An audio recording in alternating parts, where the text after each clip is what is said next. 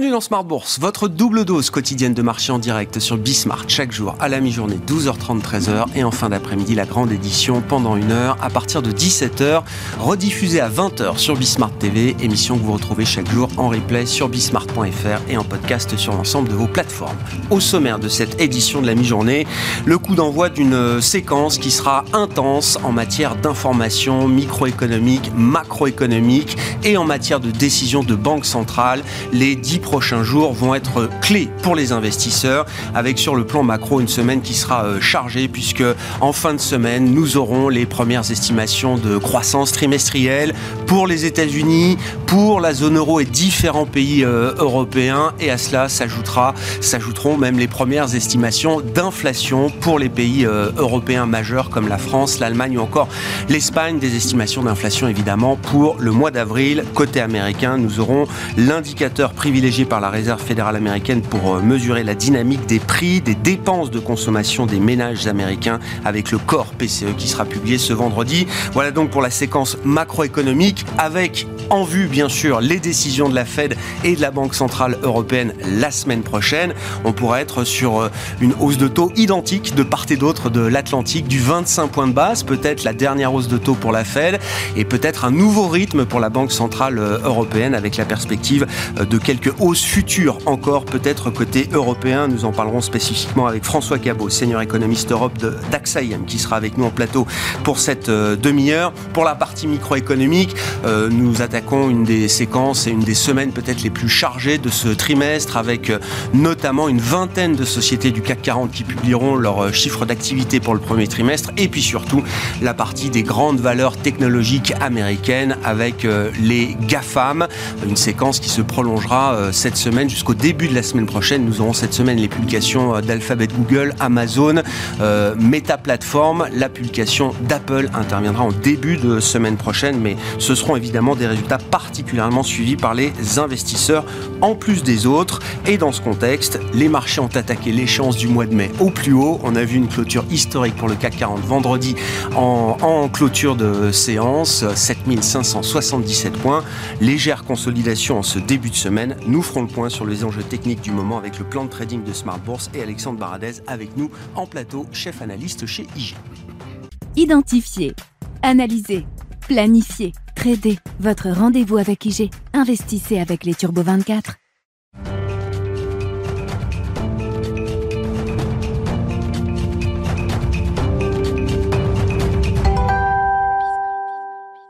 Chaque lundi, en effet, le plan de trading de Smart Bourse pour euh, évaluer, mesurer les enjeux techniques du moment sur euh, les euh, différents indices boursiers et les différents actifs majeurs. Alexandre Baradez est avec nous en plateau, chef analyste chez IG. Bonjour et bienvenue Alexandre. Bonjour. Nouvelle échéance qui a donc commencé, l'échéance du mois de mai, s'il vous plaît, avec des niveaux records atteints pour le CAC en clôture vendredi, 7577 points. Évidemment, quand on est en terre inconnue, comme on l'est aujourd'hui sur le marché parisien, difficile de se dire que l'indice parisien n'est peut-être pas un un peu topiche euh, actuellement, avec un potentiel de hausse qui semble peut-être un peu épuisé. C'est euh, déjà si on, le compare, si on compare, on regarde le CAC 40 en termes de cherté, c'est plus de 15 fois les bénéfices désormais bénéfices exprimés, hein, pas, à venir. Euh, les suivants, c'est un peu plus de 13 pour, pour le DAX. Puis après, on retrouve la partie indice un peu du sud, on est plutôt aux alentours de, de, 10. Donc, c'est l'indice aujourd'hui le plus cher de la zone euro, lié évidemment à ses composantes. les principaux moteurs du CAC sont des valeurs qui se payent historiquement euh, largement au-dessus de, la moyenne. Euh, premier constat. Ensuite, le constat technique. Le CAC, si on prend hors dividende, il a dépassé ses sommets de 2021-2022, avant toute la chute de 2022. Le MIB italien, il est légèrement dessous. Le DAX, il n'arrive pas encore à faire passer dessus. Le stock 50 aussi. Donc, il y a cette, cette composante un peu technique où on, overshoot un peu comme ça le, sommet, euh, alors que les autres n'y sont pas encore. Et, après, il y a les facteurs d'ordre. Qu'est-ce qui tire le CAC? On le sait tous, en grosse partie le luxe, mais pas que. il y a des composantes importantes par exemple. Euh, et Sanofi? Sanofi. Poids lourd, qui a repris plus de 10% là, ces dernières semaines. Mais, on se concentre par exemple sur la partie pétrole et, Pétrole, le, on voit bien le pétrole, ce gros gap post-OPEP est en train d'être comblé. Ça, plan qu'on a fait ensemble, donc on a comblé ce, gap quasiment. Donc ça empêche ces valeurs d'aller beaucoup plus de suite. Donc y a, on se remet sur la partie énergie, c'est pas forcément là-dessus qu'il fera parier, je pense, pour que le CAC aille forcément beaucoup plus, dans je parle dans les jours qui viennent, un jour ou semaine. Après la partie luxe, c'est vrai que c'était une verticalité absolument, incroyable et les résultats ont généré des gaps aussi, c'est-à-dire les grosses valeurs, LVMH euh, et, euh, Hermès, il y a ces gaps qui interviennent dans des phases déjà très très soutenues, de 40-50% de rallye. Ça peut ressembler, dans le jargon, ce qu'on appelle des gaps de fatigue, c'est-à-dire un marché qui a déjà beaucoup grimpé, qui a donc bien déjà pricé la reprise de la Chine et qui ensuite salue des résultats qui sont à la hauteur des espérances, euh, avec des gaps. Moi, il me semble que ces zones-là peuvent ressembler à des phases un peu de, de, voilà, de non pas d'une remise en cause de tendance, mais d'une phase qui précède une phase un peu consolidante. Et je verrais bien un schéma sur la partie européenne qui soit de cette nature-là, c'est-à-dire une, zone un peu consolidante où on a l'impression que le marché est peut-être un peu passé dans l'après déjà, l'aspect euh, inflation, ça y est, euh, c'est réglé parce que ça fait plusieurs mois que ça baisse, notamment l'inflation globale, même si l'inflation court, on ne la regarde pas trop, mais moi, je pense qu'effectivement, je pense plusieurs à le dire que c'est une inflation qui est la plus importante évidemment, mais on a l'impression que le marché, son comportement est déjà un peu passé dans la presse. C'est-à-dire l'idée que l'inflation colle baisse, ben, ça y est, le, plus dur a été, a été fait, et qu'on est presque déjà en train de parler du pivot des banques centrales. Or, vous l'avez dit, il y a des hausses de taux qui vont encore arriver. Alors, du côté de la Fed, probablement la dernière. Côté BCE, on ne sait pas trop. Ce matin, c'est un de ses membres hein, belges euh, qui a parlé de la zone des 4% comme une zone d'atteinte potentielle, hein, en mettant bien la partie salaire comme argument de vente pour, pour des taux qui iraient à 4%.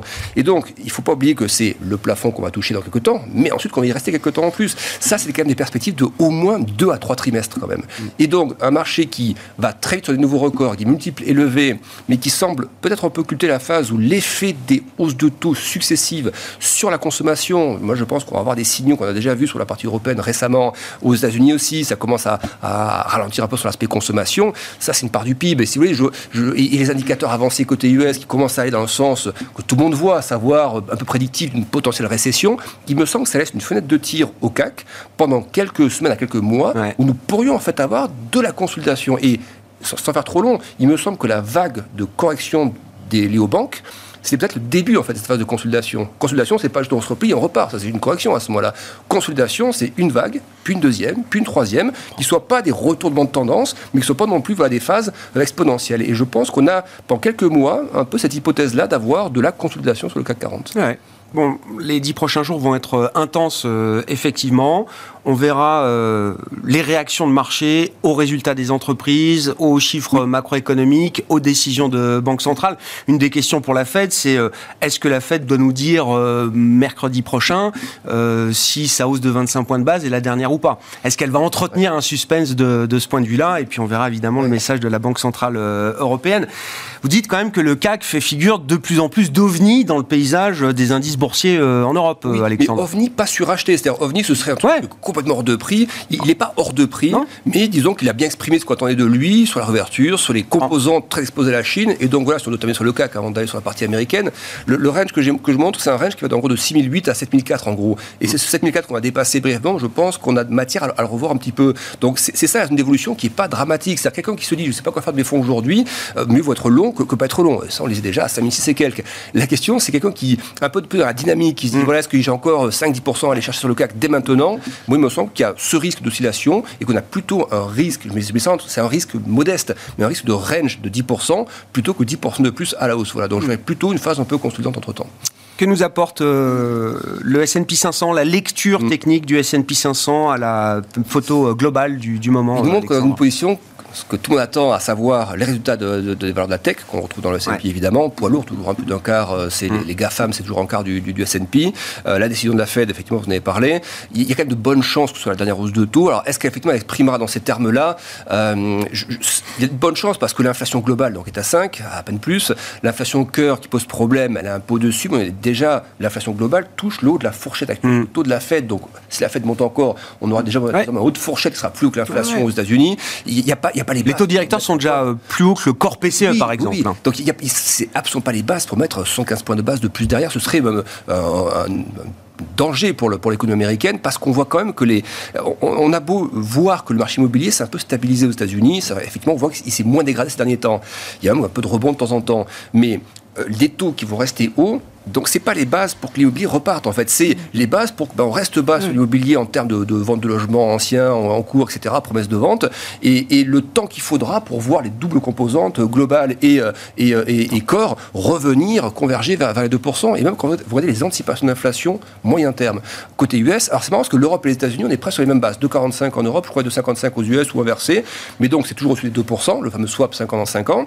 Donc il y, a encore la place pour un message euh, mid-hawkish, mais après ne pas minorer le côté. Bien sûr, le higher for longer. Voilà, le maintien dans la durée d'un niveau de restriction monétaire qui sera atteint peut-être la semaine prochaine pour la Fed aura des effets aussi sur euh, l'économie et sur les marchés. Voilà, est-ce que vous êtes à l'heure, les, indicateurs avancés vont dans le sens effectivement d'une récession qui sera plus du côté un peu technique quand même. Mm. Je n'imagine pas que la Fed aille mettre l'économie en récession profonde et dure en extraire, mais le S&P de, de point de vue technique, je trouve qu'il là pour le coup, lui, il est bien positionné. C'est-à-dire que le sommet d'avant euh, normalisation, il est quand même assez loin.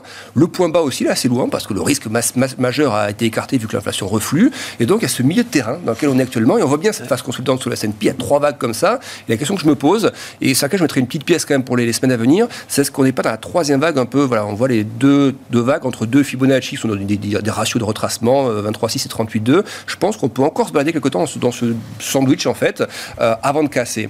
Par contre, euh, si euh, après les résultats de, Microsoft ou d'Alphabet, vous commencez à aller chercher la résistance que, l'on voit sur l'écran, mieux quand même, je trouve, d'un point de vue stratégie très court terme, c'est quand même d'y aller un peu dedans, parce que si ça part après, il faut quand même être dedans. Disons que c'est mieux de terrain, il ne faut pas rater le prochain rallye, voilà. Mais est-ce qu'il est pour tout de suite? Moi, je dirais que non.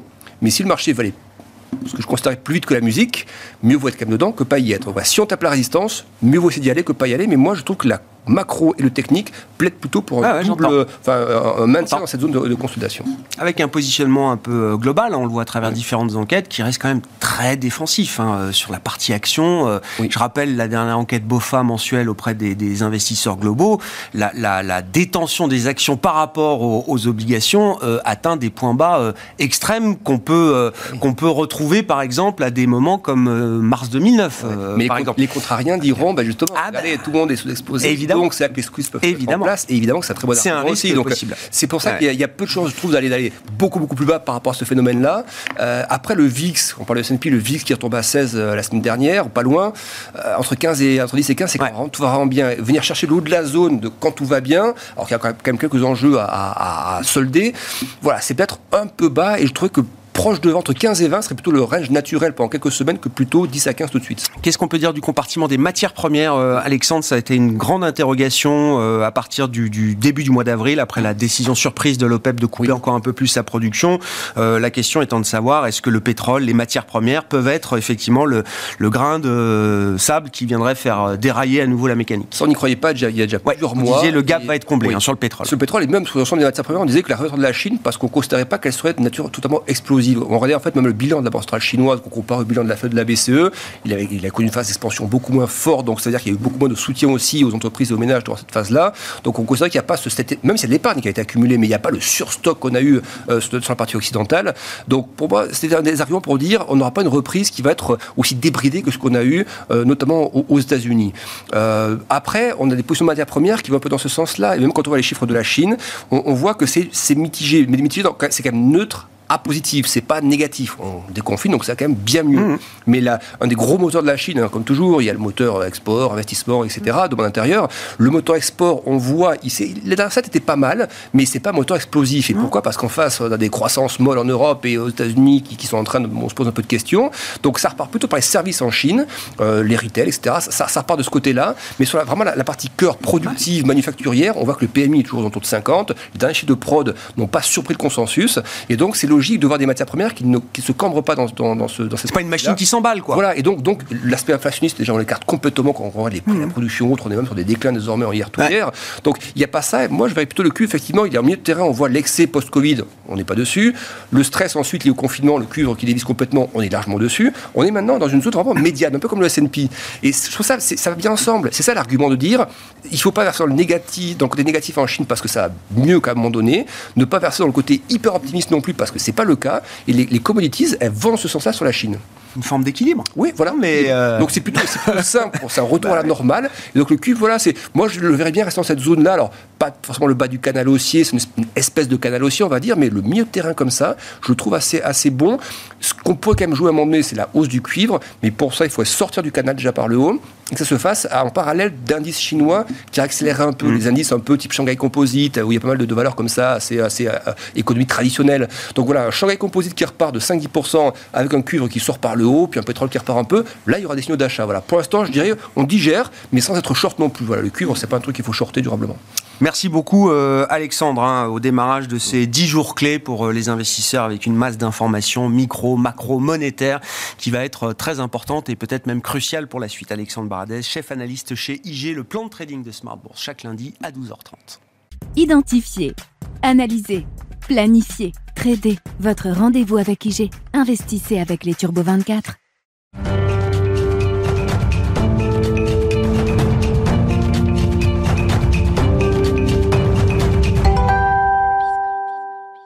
Voyons ce qu'en disent les économistes euh, à présent. François Cabot est à nos côtés, senior économiste Europe chez AXA IM. Bonjour et bienvenue euh, François.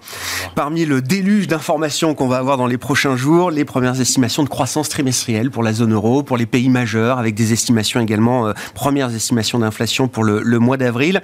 des chiffres qui seront un peu le reflet du passé, mais qui sont toujours évidemment très importants et qui peuvent nous éclairer également sur, sur l'avenir. François, sur le fond de la croissance, il y a matière à être surpris positivement par les chiffres de croissance trimestrielle du, PIB qui seront publiés en fin de semaine? Je pense oui, effectivement. Euh, il y a une potentiel de croissance pour la zone euro euh, de l'ordre de jusqu'à 0,7 trimestre sur trimestre, non annualisé. Euh, alors, on a eu beaucoup de bonnes nouvelles, euh, notamment côté production industrielle, côté construction. Euh, les PMI côté service également, en, fin de trimestre, ont surpris à la hausse et ont fortement accéléré. Donc, je pense que là-dessus, effectivement, on a, par rapport à ce qu'on prévoyait à un trimestre, on était encore dans les prix de l'énergie élevés.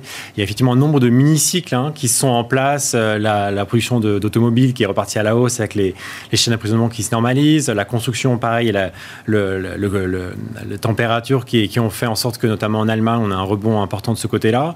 Et puis finalement, il a une demande un peu fondamentale côté service qui se traduit alors dans les PMI, un peu moins dans la quête INSEE et dans les dans l'IFO qu'on a eu ce matin.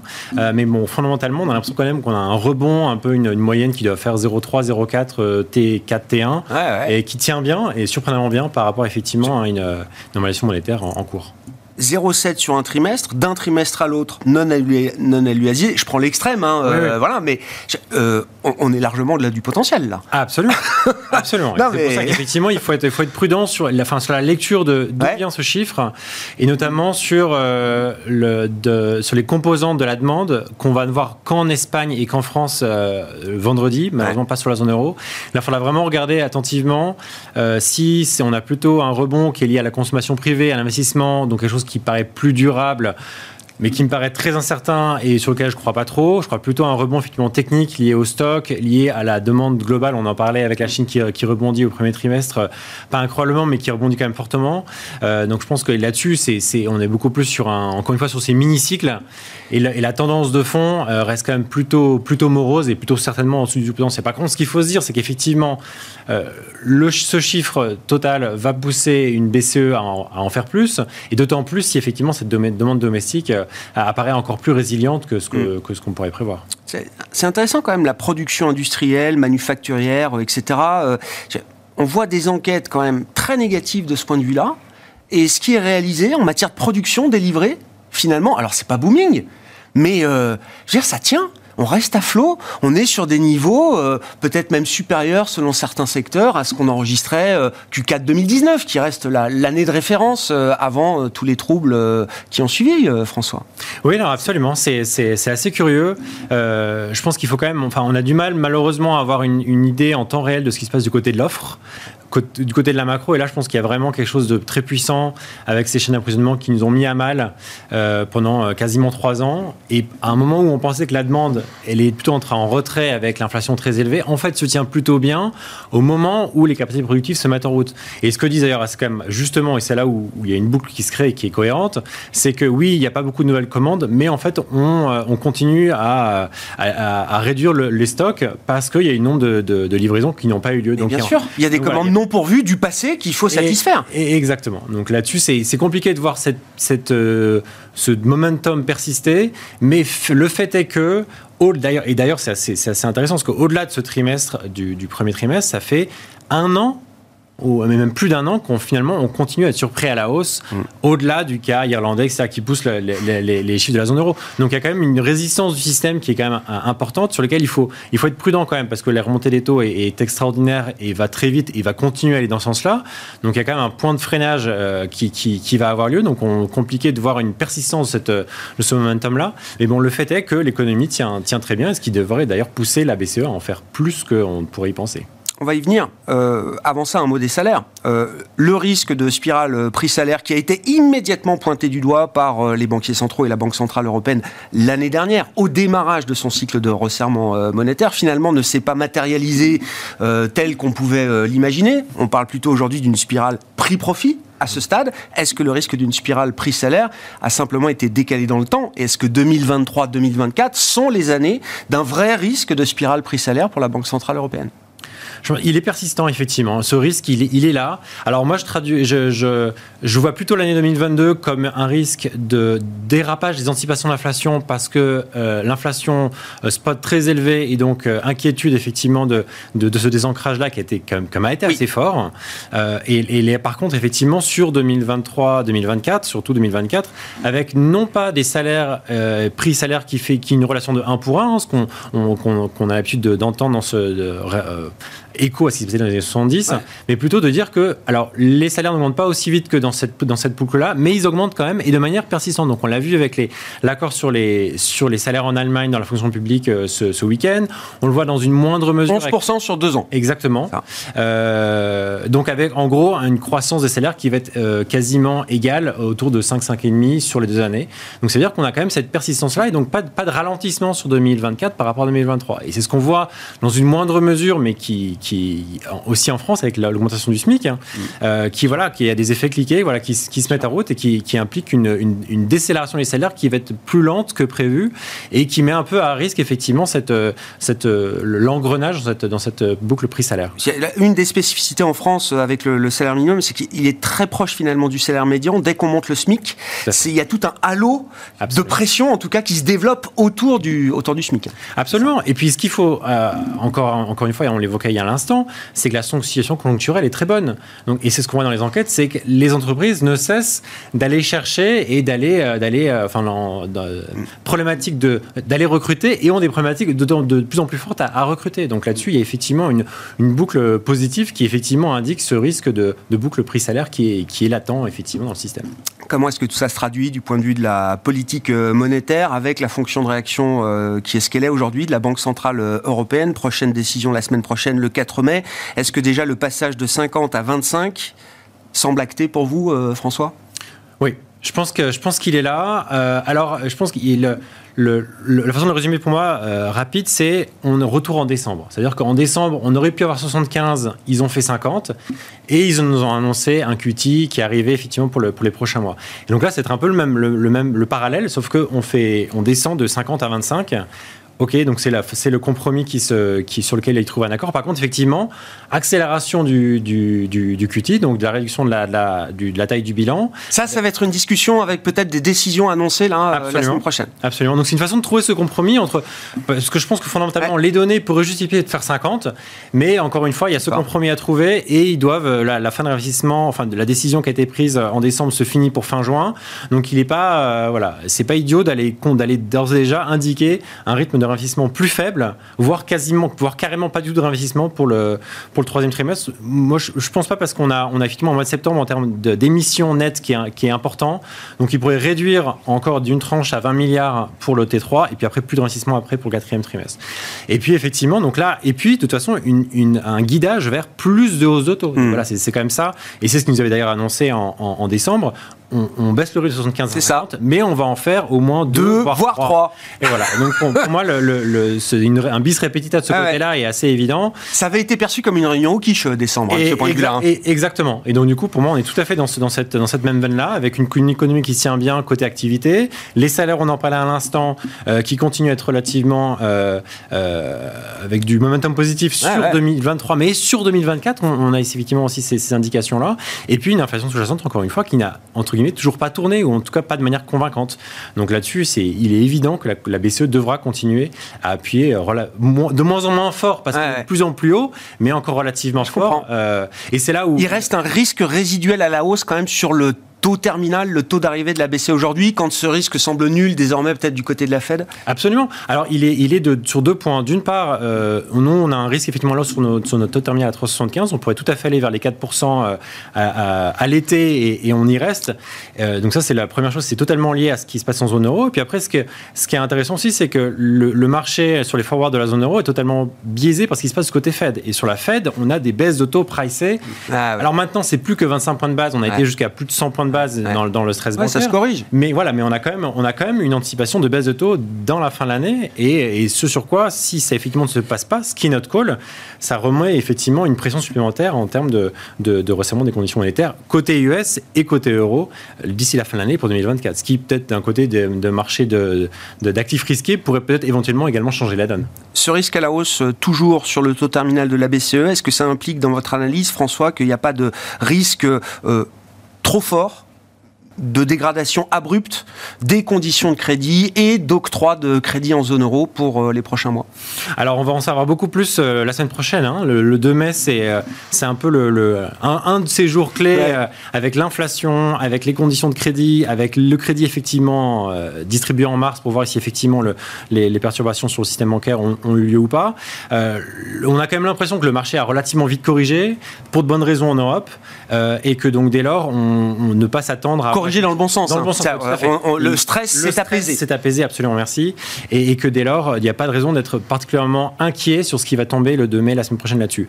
Et à l'inverse, on voit de relativement bonnes corrélations entre les indicateurs de conjoncture et, et les standards de crédit que distribue euh, la BCE, enfin les banques à, l'économie. Donc voir une économie qui repart, enfin, qui accélère en tout cas du côté des services pour effectivement donner lieu à finalement un desserrement finalement euh, relativement surprenant des conditions de crédit et donc du coup euh, donner lieu. Alors si c'est pas les banques centrales qui, font le job de resserrer la politique monétaire, ce qu'on pouvait croire ces dernières semaines, ce sera effectivement d'autant plus à la charge de l'autorité monétaire à Francfort de faire ce en termes de liquidité et de, de, liquidité excessive ou de matelas de liquidité circulant en zone euro aujourd'hui Est-ce qu'on est, est-ce que la BCE est confortable avec le niveau, niveau de liquidité qu'elle voit circuler aujourd'hui euh, euh, en zone euro, euh, avec un gros mois de recul sur l'épisode de, stress bancaire, par exemple, François? Alors oui, je pense que manifestement oui, et c'est d'ailleurs une des raisons qui va la pousser à réduire la taille de son bilan plus vite via, via le, le sous-réinvestissement de, de l'APP. Par contre, et c'est là où il y a une différenciation de à faire, c'est euh, qu'est-ce qui est de l'ordre de la politique monétaire, et donc là c'est plutôt le, sous-réinvestissement, voire le non-investissement du tout de l'APP d'ici dans les prochaines semaines, et par contre l'ouverture de nouvelles opérations de liquidité, parce que jusque-là on a encore 1,2 trilliard effectivement lié au TLTRO qui arrive à échéance euh, en fin, en fin d'année prochaine. Euh, donc là-dessus il y a encore un matelas important, mais par contre se, se dire bah, voilà pourquoi pas commencer à discuter maintenant, voire à, annoncer. Pas attendre d'être au pied du mur le jour où les banques devront rendre cette liquidité. Euh, ou, ou, avoir un autre accident bancaire. Et donc voilà, donc ça fait partie effectivement des, de l'horizon des possibles de ce meeting de mai, d'ores déjà, euh, d'avoir euh, voilà, une, des, non pas des TLTRO, mais des LTRO, donc simplement assurer le financement des banques à moyen terme, avec l'idée effectivement bah, d'éviter tout stigma, et, mais en tout cas certainement pas des conditions aussi, aussi agréables pour les banques qu'elles ont eues ces dernières années. Là aussi, des opérations spéciales destinées à la liquidité bancaire qui deviennent la norme dans la boîte à outils de la Banque Centrale Européenne. Absolument.